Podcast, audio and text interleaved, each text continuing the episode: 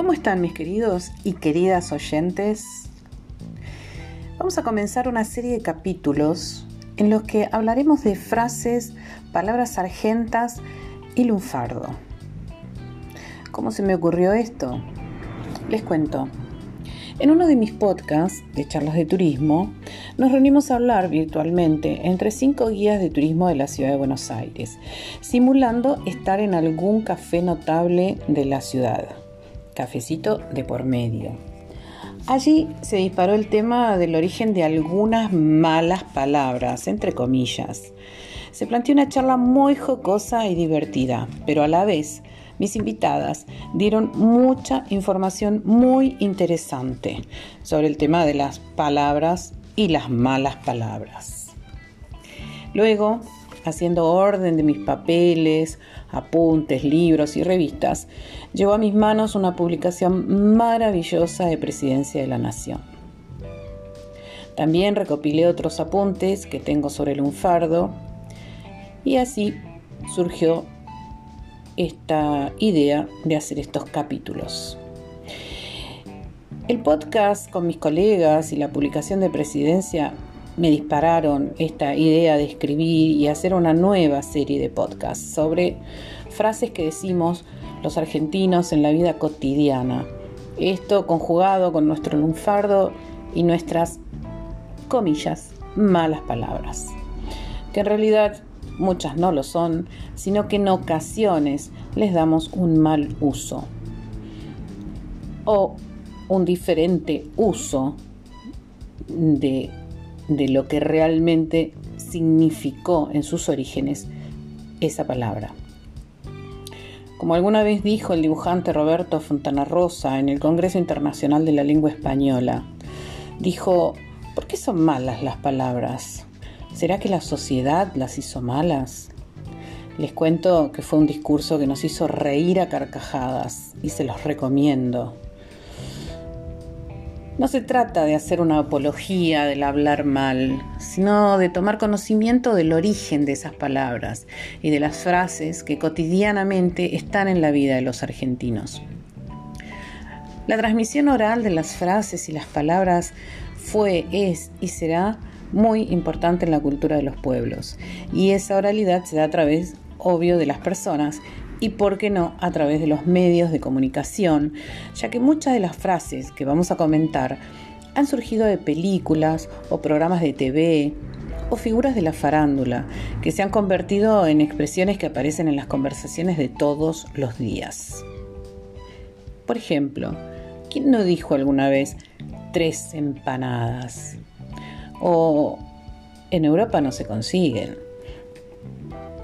O la palabra disculpen, la palabra boludo. O cuando escuchas un tango y te cantan, percanta que me muraste en lo mejor de mi vida. Capaz que no entendemos qué significa eso.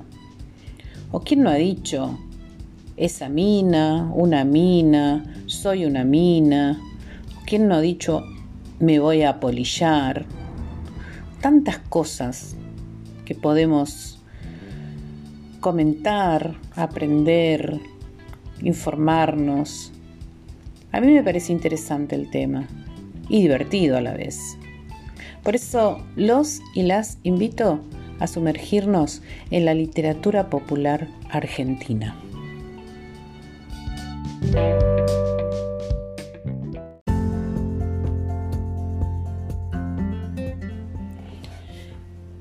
Quiero comenzar con una frase que es célebre y muy conocida. Una frase que nace en una película de 1985 que se, llamó, se llama Esperando la carroza. La frase la dice un actor muy importante de nuestro cine nacional, que es el señor Luis Brandoni. Esperando la carroza es una comedia negra de Alejandro Doria y Jacobo Langsner, que deja al descubierto las miserias de la clase media a través de la grotesca familia Musicardi. Uno de los integrantes de la familia, Antonio, personificado por Luis Brandoni, el único que logró amasar una fortuna en negocios dudosos, tal como se deja entrever en la película, sostiene un diálogo con su hermano Sergio, Juan Manuel Tenuta. Luego de visitar a su hermana más pobre, económicamente hablando, por supuesto, Antonio dice, suspirando,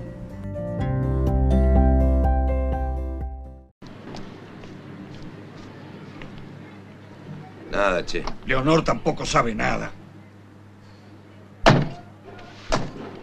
Qué miseria, che. Qué miseria. ¿Sabe lo que tenían para comer? Empanadas. Tres. Me partieron el alma. Tres empanadas que le sobraron de ayer para dos personas. Dios mío, qué poco se puede hacer por la gente. Y sí, lo único que se puede hacer es no pensar, porque si no... No pensar, no pensar. Suerte que mis hermanos tienen lo necesario. No creas. Vos tenés una pobreza digna. ¿Y Jorge? ¿Y Emilia? Ellos sí saben lo que es la miseria. Sí, saber qué miseria. Pero es una miseria digna.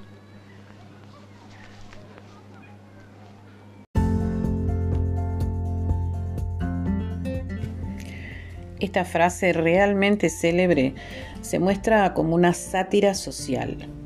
La película recibió duras críticas al principio, pero con el tiempo se convirtió en un clásico que refleja la idiosincrasia de una gran parte de la clase media argentina.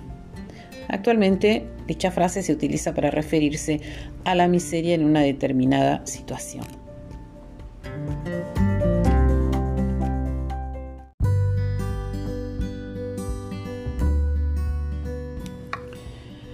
Vamos a hablar un poco del lunfardo, que era una nueva forma de hablar de los delincuentes de finales del siglo XIX y principios del siglo XX, que a la vez se nutría de palabras de las lenguas que hablaban los inmigrantes recién llegados a nuestro país. Y aunque se lo identifica como un lenguaje rioplatense, se ha extendido a todo el país. Por ejemplo, si uno escucha un tango donde dice percanta que me amuraste en lo mejor de mi vida, se refiere a una mujer, que es la percanta, que abandonó, cuando dice amuró, al hombre en cuestión.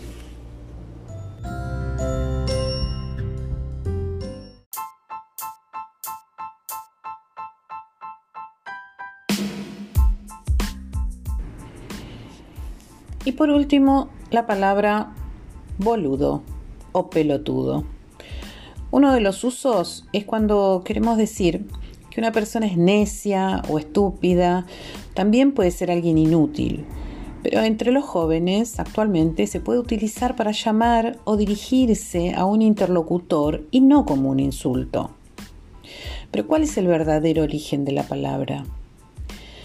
Les cuento que la escritora María Laura Dedé, en su libro Deslenguados, dice que los boludos eran los valientes gauchos que en las guerras de independencia mataban a los españoles con sus bolas de piedra y sus boleadoras. Y los pelotudos eran quienes iban en la primera fila y derribaban a los caballos enemigos con grandes piedras o pelotas. En segunda fila estaban los lanceros que pinchaban a los jinetes caídos y en tercer lugar los boludos que terminaban de matarlos con las boleadoras. Pero los gauchos también morían. Por eso un diputado una vez dijo, no hay que ser boludo para que no te maten. En 2013 esta palabra fue elegida por el poeta Juan Gelman como la que mejor representa el lenguaje de los argentinos. Les cuento que viviendo en México, una vez alguien dijo que había un terreno boludo y yo dije, ¿de qué me está hablando? El terreno boludo, le dicen ellos, cuando es un terreno que, tiene, que está lleno de bolas.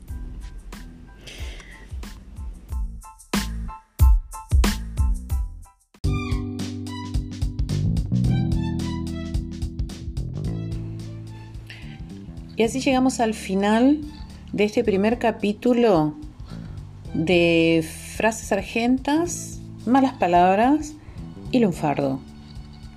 Busco, leo, investigo y más encuentro. Espero les haya gustado tanto como a mí. Hay mucho más para investigar, para informar, para comentar, para enterarnos, para disfrutarlo. Síganme por favor, estoy en las redes, en Instagram, soy Malvina Gómez Turismo. En Facebook tengo una página de turismo, Malvina Gómez Turismo. Tengo un blog en donde allí comparto eh, más información, digamos, sobre hoteles, hoteles temáticos, historias curiosas de algunos hoteles de Buenos Aires, sobre la gastronomía eh, argentina e internacional, sobre los trenes, noticias de turismo, eh, mucha info. También eh, tengo una página que todavía la tengo que mejorar y bueno, por supuesto mis podcasts charlas de turismo con Malvina. Y me estaba olvidando, un canal de YouTube, charlas de turismo con Malvina, en donde podrán ver algunas entrevistas y eh, algunos paseos por la ciudad de Buenos Aires eh, con eh, guías profesionales de turismo de Buenos Aires y próximamente tendremos también videos por YouTube del resto del país, siempre de la mano de guías profesionales de turismo. Muchas gracias, buenas noches y por favor a cuidarse y a quedarse en casa. Lavado de manos y barbijo. Los quiero mucho.